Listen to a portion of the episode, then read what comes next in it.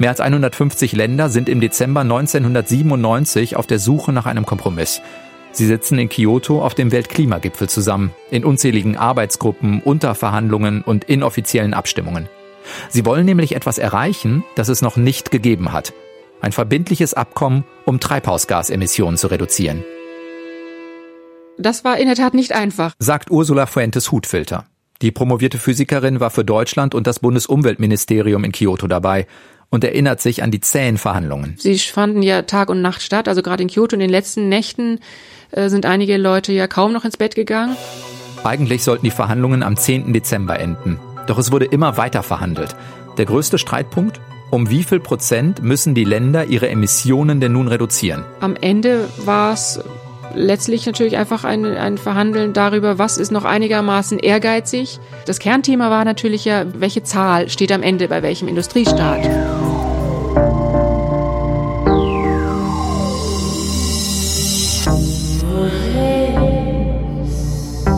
Wer redet, ist nicht tot.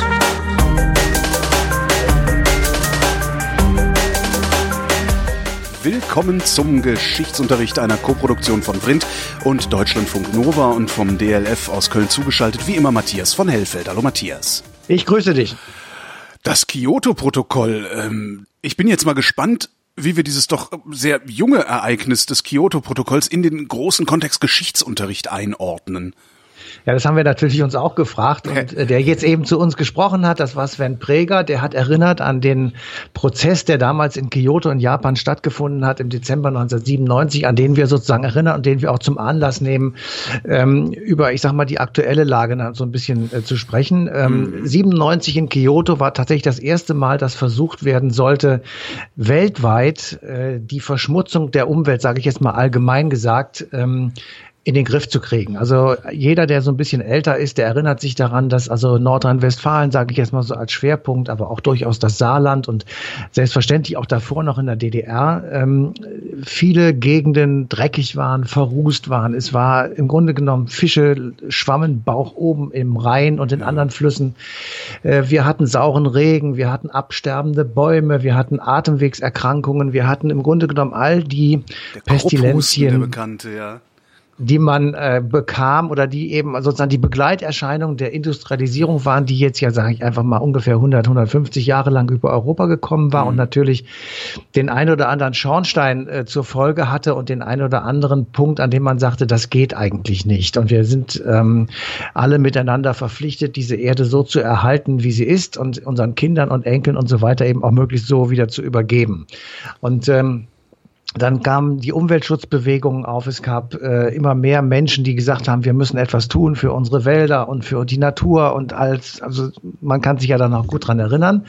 Und ein Ergebnis war eben, dass äh, der Umweltschutz immer weiter in die Politik geriet und immer weiter zu einem wichtigen Punkt ähm, weltweit wurde. Und es hat äh, fünf, sechs Jahre vorher begonnen, dass man sich überlegt hatte, wir müssen eine Verabredung treffen, wie wir bestimmte Emissionswerte so weit senken, dass die Verschmutzung zunächst einmal gestoppt wird und dann auch wieder zurückgeht. Und ja. das sollte auf diesem Kyoto-Gipfel ähm, gemacht werden. Und es war, man erinnert sich vielleicht an der einen oder anderen Stelle noch daran, wirklich ähm, ein echt langer und schwieriger und langwieriger Prozess. Aber darf man das schon als historisches Ereignis betrachten, obwohl es doch erst 20 Jahre alt ist? Unbedingt. Ähm, Na stimmt, also, wer heute 25 ist, der hat es nicht mitgekriegt, ne? Ja. Wer 25 ist, hat es nicht mitgekriegt, genau. Aber wir haben ja auch zum Beispiel was gemacht über den Mord an Anna Politkovskaya. Wir ja. äh, beschäftigen uns mit Boko Haram, weil einfach äh, Dinge äh, die auch in jüngerer Vergangenheit sind, selbstverständlich schon Geschichte sind. Eigentlich ist das, was gestern passiert ist, schon Geschichte. Ja. Und insofern kann man das durchaus machen, zumal dann, wenn es ja, wie wir das gerne haben, eben auch einen aktuellen Bezug gibt. Und wir können jetzt sagen, 20 Jahre ist das her. Wir haben in äh, Kyoto das ein oder andere beschlossen. Ähm, damals war Angela Merkel Umweltministerin im Kabinett von Helmut Kohl. Mhm. Und ähm, sie hat gesagt, na ja, also das ist so einigermaßen gut gegangen, aber nicht so wirklich gut. Und es waren also alles äh, schwierige Dinge, aber wir haben so ein bisschen was erreicht, aber nicht genug. Und es muss jetzt weitergehen. Und wenn man sich jetzt mal überlegt, der Ratifizierungsprozess Prozess äh, dauerte bis zum Jahr 2005 und dann im Jahr 2012 sind erst die letzten beigetreten beziehungsweise wieder ausgetreten. Also äh, die Amerikaner beispielsweise sind ausgetreten, mit ihnen dann im Gefolge die Kanadier und ähm, weil sie gesagt haben, wir machen Umweltschutz, aber nicht in diesem System und wollten das anders machen. Ähm, also es war ein wirklich eine sehr sehr schwierige Geburt und wir können uns das auch wirklich vorstellen, weil du hast sehr sehr unterschiedliche Interessen, die da aufeinander prallen. Du hast also auf der einen Seite die reichen großen Industriestaaten, die es sich leisten können, auf ihre Schornsteine Filter zu bauen, sage ich jetzt einmal, oder die es sich leisten können, viel Geld zu investieren zur Entwicklung alternativer Energien. Mhm. Und du hast auf der anderen Seite die sogenannten Schwellenländer und du hast Entwicklungsländer. Und ja. diese Entwicklungs- und Schwellenländer haben gesagt, also wisst ihr was, Freunde, es ist ja alles schön und gut, aber wenn wir jetzt pauschal für alle sagen, ich sag mal, Reduzierung der äh, Treibhausgase um, ich sag jetzt mal irgendwas, zehn Prozent, ja. dann bedeutet das für uns 10 Prozent von wenig und für euch bedeutet es 10 Prozent von viel. Das ist natürlich in der Summe ist das bei euch mehr, ja. aber ihr seid auf einem ganz anderen Level. Also wir müssen das ausgleichen und dann geht es los. Wie gleichst du das aus und wie, wie machst du es, dass die Schäden und da sind wir wieder bei heute. Die Schäden unserer Klimaerwärmung, die wir heute haben, im Jahr 2017, 18, 19, ja, die merken wir ja nicht äh, so sehr an der Nordsee, aber auf den Fidschis merken wir es. Mhm. Und wir merken es eben da, wo das Geld nicht ist. Das heißt, wir müssen im Grunde genommen die Schäden, die wir hier vor allem in den Industriestaaten und jetzt natürlich auch an diesen aufkommenden Staaten wie China, wie Indien, wie Brasilien und so weiter, die Schäden, die wir dort verursachen, müssen wir woanders reparieren. Und das bedeutet, du musst einen weltweiten Ausgleich finden. Und das ist natürlich extrem schwierig. Ja, vor allen Dingen, wenn du eigentlich auf deinen Komfort, also auf deinen gewohnten Komfort gar nicht verzichten willst.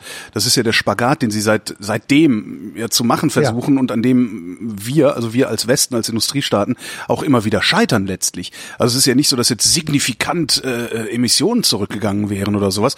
Wir können ja froh sein, wenn es auf dem Niveau von damals geblieben ist, weil wir halt ja. immer wieder denken, nein, äh, äh wir müssen, äh, das, das kostet Arbeitsplätze, das dürfen wir nicht machen. Wir haben ja gerade diese Braunkohlediskussion jetzt äh, in der Bundesrepublik. Absolut äh, obwohl jeder weiß, das muss so, im Grunde muss das sofort abgeschaltet werden.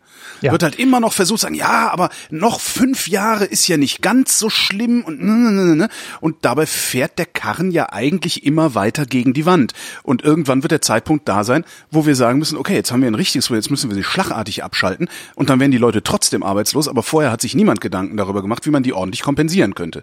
Sei es ja, durch Geld oder Jobs. Ne? Ja, das ist das Horrorszenario, an dessen Ende dann so etwas wie ein Ökofaschismus stehen könnte könnte, ja. wo du ja. einfach, wie du gerade sagtest, einfach so sagst, drastische Maßnahmen werden jetzt sofort durchgesetzt.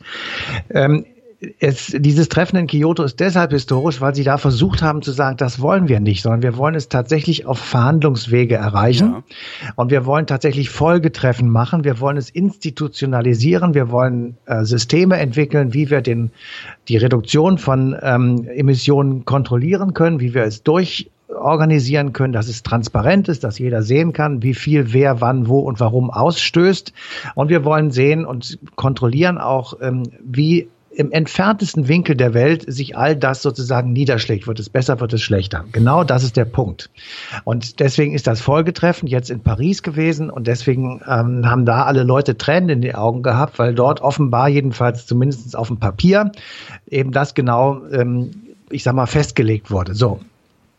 Ähm, du hast vollkommen recht. Die Werte, mit denen wir es zu tun haben, sind heute sehr viel schlechter als äh, 1997, 98 oder am Beginn des Prozesses. Das war etwa Anfang der 90er Jahre. Sag mal, wer, wer hatte damit damals eigentlich angefangen? Gibt es irgendwie so den, den, den, wie nennt man das denn, den Spiritus Rector dieser ganzen Geschichte?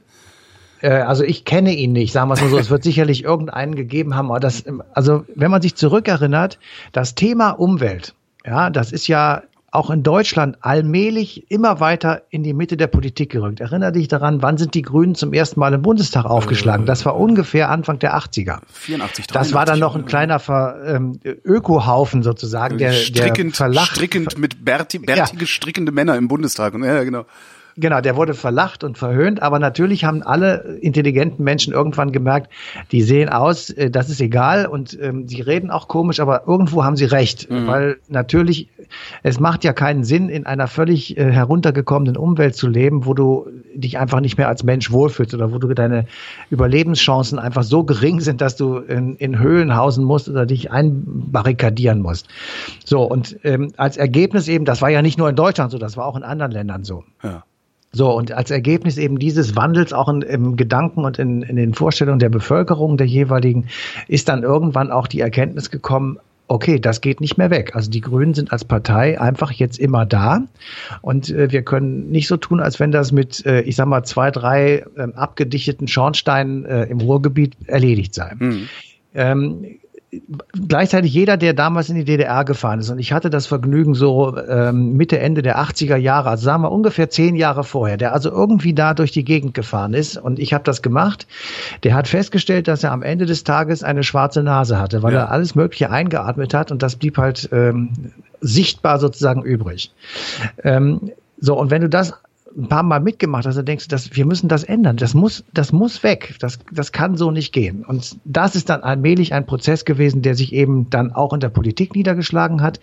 Ich weiß jetzt nicht ganz genau, wann zum ersten Mal eine Umweltministerin oder ein Umweltminister ähm, am Start war. Ich glaube, Klaus Töpfer und Angela Merkel haben so ein bisschen die Bresche geschlagen, als äh, weil sie die ersten waren. Aber mhm das ist eben auch in dieser Zeit irgendwann gekommen. Und wenn, wenn du sowas institutionalisierst, dann wird irgendwann das auch international sein und dann äh, kommen eben internationale Konferenzen zusammen. In diesem Falle jetzt hier speziell bei Kyoto hat das 1992 begonnen.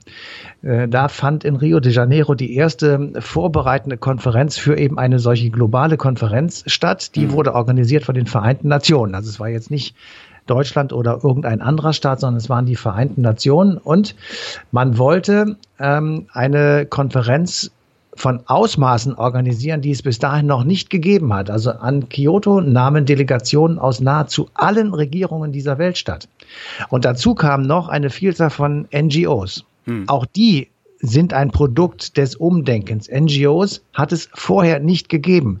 Sie sind Anfang der oder Mitte, Mitte, Ende der 80er Jahre entstanden und wurden dann ab 96, ähm, also ab 1996 durch eine UN-Resolution in den Status von beratenden Organen ah. gehoben. Das heißt, die sind jetzt auf solchen internationalen Konferenzen nicht mehr geduldet und können rausfliegen, wenn irgendwas nicht passt, sondern sie haben einen beratenden Status und haben deswegen eine Funktion und sind deswegen eine extrem wichtige Organisation oder mehrere Organisationen, die eben an solchen Beratungen teilnehmen. Mhm. So, und äh, dieser Prozess, da hat es dann jede Menge Vorbereitungskonferenzen gegeben, übrigens auch eine in Bonn ähm, auf dem damaligen UN-Campus. Ähm, den gibt's ja heute auch noch in der Nähe der Deutschen Welle, kann man das beobachten, unten am alten Schürmannbau. Und äh, da find also, äh, fand 95 beispielsweise eine Vorbereitungskonferenz statt. Dann ähm, wurde äh, ein sogenanntes Berliner Mandat verabredet. Äh, da wurden Arbeitsgruppen gebildet und diese Arbeitsgruppen hatten den Auftrag, rechtlich verbindliche Instrumentarien zu entwickeln, ähm, mit denen man eben die verabredeten Reduktionsziele und den Zeitrahmen messen konnte mhm. und mit dem man dann eben auch checken konnte, ob diese Staaten, die das unterschrieben haben, auch tatsächlich alles das machen, was dann wirklich verabredet war. Und ähm, und dann kam es also zu diesem Kyoto-Protokoll und das waren alles immer Nachtsitzungen. Da haben die Leute haben also oft auf den äh, Sitzen gelegen und gepennt und man, äh, das sah echt aus wie bei Hempels unterm Sofa auf die, in diesem Konferenzgebäude, weil das tatsächlich vor allem am Schluss Tag und Nacht verhandelt wurde, wie jetzt gerade bei Jamaika. Ähm, da war es nicht erfolgreich, in Kyoto war es erfolgreich und dann hatten wir, kann man auch nicht denken, 1997 ist das jetzt alles unterschrieben, damit geht es jetzt los. Das Abkommen tatsächlich trat erst am 16. Februar 2005 in Kraft, also äh, acht Jahre später. Und bis Ende 2011, hatte ich gerade gesagt, haben 191 Staaten unterschrieben. Das sind fast alle. Und sie haben sich damit verpflichtet, den Ausstoß von Treibhausgas zu reduzieren. Die USA sind nicht dabei gewesen, ebenso wie China. Und weil das so war, hat dann Kanada gesagt, okay, also wenn die Amis nicht mitmachen, dann macht es überhaupt keinen Sinn, dass wir das auch mitmachen, weil ohne die beiden großen ähm, ähm funktioniert dieses Klimaschutzabkommen ohnehin nicht. Ist das eigentlich ein kluges Argument? Mir erscheint, mir erscheint das ein bisschen ja, konstruiert, weil wenn es alle machen außer China und die USA, dann ist der Druck auf China und die USA doch wesentlich größer, als wenn noch mehr ausscheren und nicht mitmachen. Ja, also heute würden Sie das sicher so sehen. Also wir sehen das ja tatsächlich daran, dass also dieser unsagbare Präsident in Washington aus dem Pariser Abkommen jetzt dem Nachfolgeabkommen ausgestiegen ist. Und das hat zur Folge gehabt, dass mehrere Bundesstaaten und ähm, große Firmen gesagt haben, das ist uns egal, wir machen da trotzdem mit. Ja. Ähm, also da sieht man schon, dass äh, du genau recht hast und die äh, Entwicklung sozusagen weitergegangen ist und die Menschen oder die Regierungen in den entsprechenden Staaten natürlich jetzt auch gemerkt haben, also das hat alles keinen Sinn. Äh, wenn die Fidschi-Inseln weg sind, ähm, dann ist das Hoch, das Nordseewasser irgendwann auch bei Aachen. Und mhm. damit äh, bist du dann irgendwann, stehst du da und sagst, macht es wirklich Sinn? Und ich empfehle jedem, der uns jetzt zuhört, mal sein äh, ähm, äh, sich nach Norddeutschland zu bewegen, an die Deiche oder nach Holland auf die kleinen Inseln und da mal zu gucken, wie da die Menschen anfangen, Deiche zu bauen. Mhm. Und zwar in einer Höhe, die finde ich teilweise beängstigend. Da, ja. da, läufst du drunter her und guckst zehn Meter nach oben. Mhm. Na, na, klar, du kannst darauf laufen, dann hast du einen schönen Aussichtspunkt. Aber auf der anderen Seite ähm, hat das natürlich die Konsequenz oder die Befürchtung sozusagen, die dahinter steht, ist, dass A, die Fluten höher werden, weil einfach die Wetter schlimmer werden, Wind wird stärker, Entsprechend Sturmfluten werden viel höher und Springfluten auch. Und es steigt der Wasserspiegel. Und ja. ähm, ich habe neulich äh, zur Kenntnis genommen, dass das weltweit schon bei 25 Zentimeter ist. Und das kann man sich ja vorstellen. 25 Zentimeter ist schon ein ordentliches Stück. Na, und es hört vor allen Dingen, das ist, das ist, glaube ich, was, was man auch begreifen muss erstmal. Das ist nichts, was jetzt gerade ein Problem ist. Das packen wir schnell an und dann ist das in zehn Jahren gelöst oder in 20 Jahren, sondern das, ist, das hört nicht auf. Das und das, es hört nicht auf und es gibt es auch schon sehr lange. Also es ja. ist jetzt nicht so, als wenn Hochwasser und ähm, ich sag mal solche solche außergewöhnlichen Wetterereignisse ähm, äh, nicht immer schon mal da gewesen wären. Wir haben sie jetzt nur extrem verschärft. Da ja. sagt also jeder, das Argument ist ja immer nah, das hat immer so wald, kalte und warme äh, Perioden ja, gegeben. Ja, klar. Also das ist ja, das, das sind ja wirklich nur noch ein paar Verschwörungstheoretiker, die mit sowas um die Ecke kommen. Also ja, pass auf, aber warte, warte, hm? ganz kurz. Also natürlich, wir haben Hinweise 3000 vor Christus schon, dass es im Euphrattal Hochwasser gegeben hat. So, da kann man sich jetzt lange überlegen, wie ist das zustande gekommen? Hat es einen gewaltigen Sturm gegeben? Wie, wie kommt dann dieser Sturm zustande? Welche klimatischen Bedingungen haben geherrscht? Also ich will nur sagen, es hat tatsächlich diese Kalt-Warm-Phasen selbstverständlich gegeben und es war immer schon ein Problem für die Menschen, mit ihnen zu leben und sie zu überleben. Ja.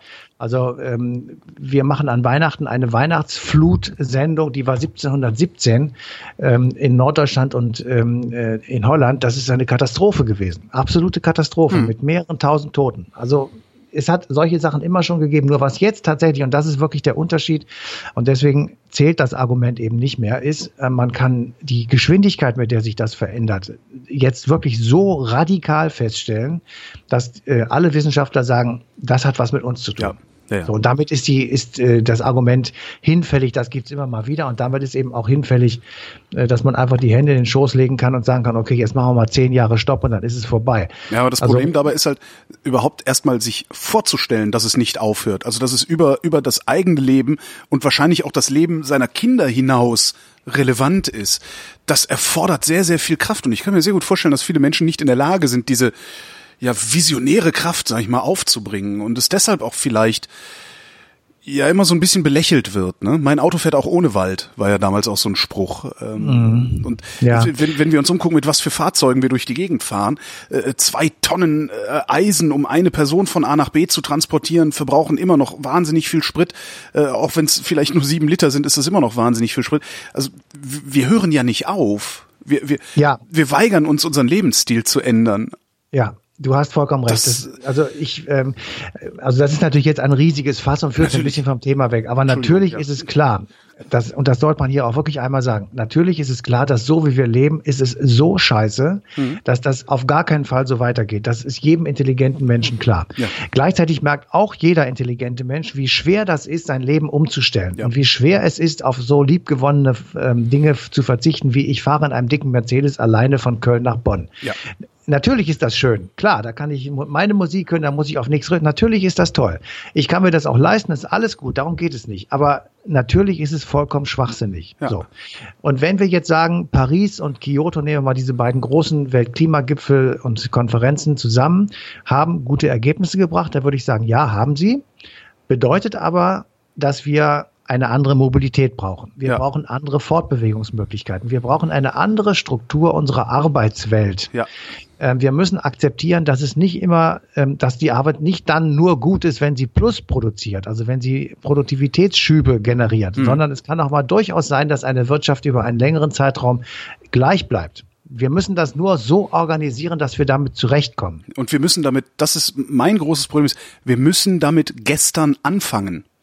Das, also ich denke immer, ihr könnt das doch nicht noch eine Legislaturperiode ja. rausschieben. Ihr könnt doch nicht ernsthaft sagen, nee, aber äh, noch geht's ja. Wir, da, da wird der Markt schon sich irgendwas ja. einfallen lassen. Wir, wir können immer weiter so konsumieren, wie wir, wie wir gewohnt sind zu konsumieren. Ja. Wir, äh, so, der Konsum ist das Problem. Ob du jetzt Bioprodukte konsumierst oder nicht, der Konsum selbst ist das Problem. Das ist, ich bin da echt teilweise ja, nicht, nicht, kurz vorm Verzweifeln, so.